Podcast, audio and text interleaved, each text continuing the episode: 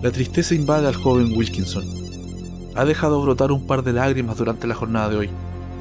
También durante la noche, entre sueños, se le podía oír sollozando de pena por su padre. Claro, si hubiese alguna persona presente para oírlo. La preocupación y angustia aumenta y esto empieza a dañar emocionalmente a este férreo conductor que lo que tiene de sólido al volante le hace falta por dentro para sobrellevar esta incertidumbre sobre el estado de su padre. Pero siempre hay algo que logra sacarnos de eso, algo fuerte, algo muy intenso, tan repentino que nos hace olvidar cualquier cosa que nos lleve sufriendo en ese momento. Y Tom no es la excepción. Algo inesperado y completamente extraño le ha sucedido en esta nueva jornada, algo que cambiará para siempre su mente.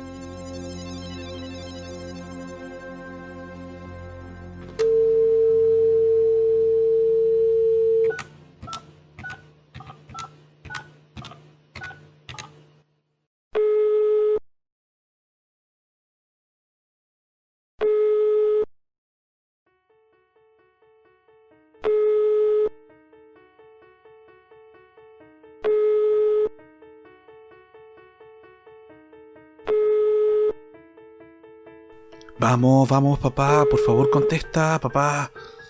Ay, maldición. Papá, ah, papá, papá, por favor.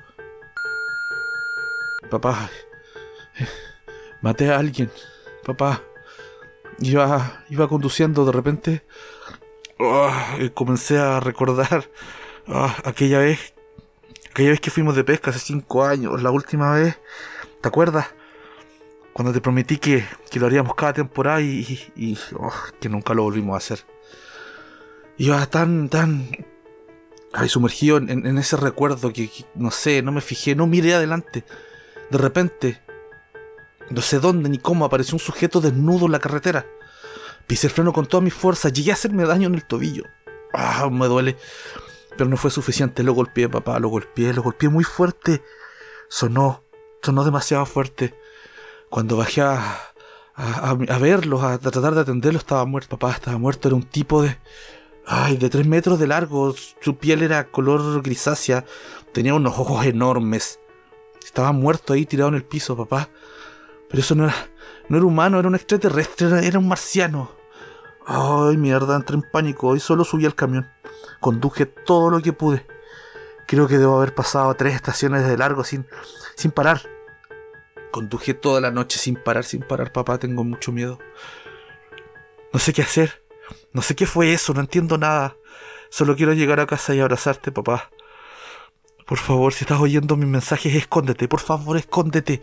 Algo está pasando y no es nada bueno. Yo llegaré pronto a casa. Por favor, escóndete y espérame ya. Iré lo más pronto que pueda.